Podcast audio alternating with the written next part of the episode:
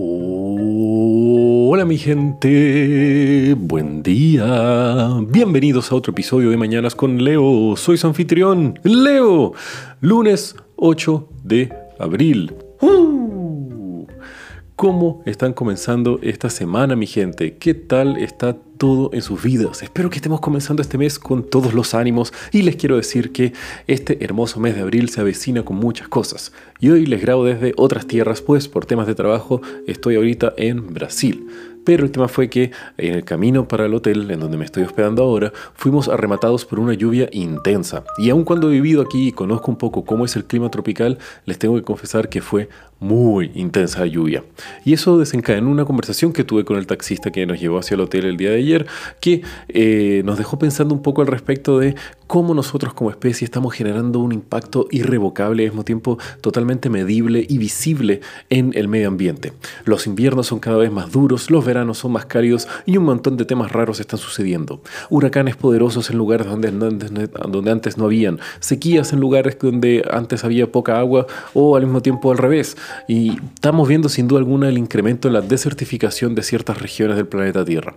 Y sabemos que esto es una amenaza para la supervivencia de la especie humana y tenemos que estar tomando medidas desde ya para remediar y revertir el golpe duro que le hemos causado a nuestra casa. Porque, de lo contrario, podemos ver cómo se viene una crisis económica y social en donde vemos que miles de millones de personas ven amenazada su calidad de vida para ser modificadas de forma irrevocable. Y esto es un problema que puede entorpecer demasiado el progreso y el avance de la humanidad. No podemos arriesgar la potencial extinción de la humanidad o la desaceleración del avance de nuestra especie simplemente porque no fuimos suficientemente organizados y responsables con nuestro propio hogar. Y personalmente a mí me interesa el medio ambiente y el cuidado de este porque nosotros somos parte del medio ambiente, somos parte de la naturaleza. Así que al igual que nosotros y otros animales y todo lo que se encuentra dentro de este planeta y eh, creo que nosotros tenemos una mayor implicancia y responsabilidad en tener que cuidarlo, porque como vemos la complejidad de los sistemas biológicos y la interconexión que existen entre ellos hace que nosotros, siendo la especie dominante del planeta, tengamos que tener la responsabilidad de salvaguardar el resto de la naturaleza y el medio ambiente.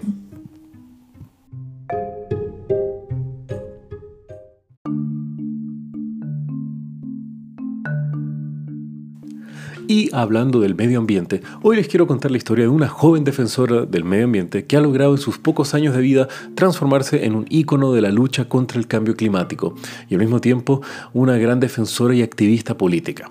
Greta Thunberg, o como sea que se pronuncie su nombre en sueco, es una niña de 16 años que ya se ha transformado en un ícono cultural y una referencia a nivel global sobre cómo a una persona puede tomar las riendas de sus destinos, no conformarse con ser un espectador pasivo de lo que sucede con el planeta y estar tomando acciones totalmente duras y poderosas para poder revertir un poco el cambio que estamos generando en nuestro planeta. Greta es la hija de la cantante de ópera Malena Herman y del actor sueco Svante Thunberg. Siendo una joven diferente, destacó durante muy temprana edad eh, su preocupación en distintas temáticas y fue tanto así que en el 2018, solamente teniendo 16 años, para reducir la huella de carbono suya y de su familia, decidió dejar de comer carne y al mismo tiempo eliminar los viajes en avión como medio de transporte.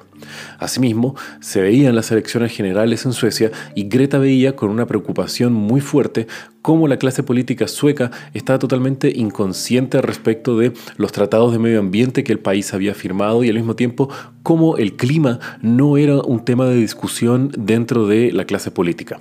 Este descontento llegó a tal punto que durante varias semanas antes de las elecciones generales en Suecia, Greta comenzó a ir todos los días en protesta con un cartel frente al Congreso sueco durante sus horarios de colegio en señal de protesta. Luego de las elecciones generales, Greta comenzó a ir solamente los viernes, pero siguiendo con su manifestación unipersonal que fue haciéndose cada vez más y más grande hasta transformarse en un movimiento internacional y al mismo tiempo reconociéndola a ella como la chispa que inició un proceso donde positivamente la juventud está tomando las riendas de su destino. Greta ha sido una charlista e invitada en eventos como el TEDx de Estocolmo y al mismo tiempo hablar sobre su motivación en la cual ella quiere exigirle a los líderes y entre comillas como a los adultos del planeta para que ellos tomen acciones hoy para que cuando su generación esté con el planeta no tengan que heredar un planeta destruido y con un clima totalmente cambiado de forma irreversible. Y al mismo tiempo Greta es una fiel defensora que el clima y todos los temas sobre cambio climático, impacto impacto medioambiental deberían ser la prioridad número uno de la clase política, no solo en su país Suecia, sino que en todo el mundo. Asimismo, Greta ha sido nominada para el Premio Nobel de la Paz del 2019 por tres políticos noruegos, que al mismo tiempo eh, ella fue galardonada por una premiación de sus trabajos como activista política en Alemania. Y fue tanto así que el movimiento y las huelgas escolares que generó Greta en su comunidad fueron escalando y al mismo tiempo elevándose a un nivel de viralización y crecimiento inigualable.